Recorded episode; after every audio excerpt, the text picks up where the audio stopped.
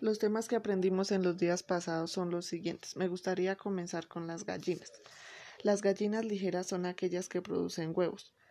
Los diferentes tipos de razas de gallinas son la Babcock produce un gran número de huevos de tamaño superior. Estos se pueden encontrar en color café o blanco. La Brown es famosa por la resistencia y el color café de los huevos. Llega a poner hasta 250 huevos por año aproximadamente.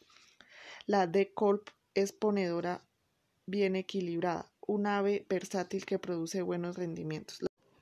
Las gallinas semipesadas son doble propósito, es decir, que producen huevos y carne al mismo tiempo. Existen varios tipos de razas. Una de las más importantes es la Rhode Island Red. Es de carne abundante con una puesta de huevos aceptable. La mayoría de gallinas pesadas son de producción de carne. Una de las más importantes es la Ross. Es una que crece rápidamente con un consumo mínimo de alimento. La COP es de rápido crecimiento y se adapta fácilmente a los cambios climáticos. Esto es favorable para el productor. Por otro lado, la carne es el producto pecuario de mayor valor, ya que posee variedad de proteínas. Una de las mejores razas es el Angus, es una excelente productora de carne. Para garantizar una buena producción de carne,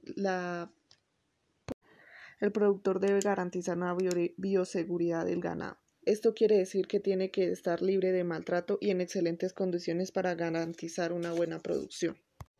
Continúo con las codornices. Las razas más comunes son blanca inglesa, tuxedo, manchura y japónica.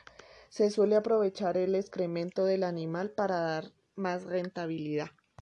Por otro lado, las mejores razas de caprino son la raza Sonnen, Alpina y Toggenburg.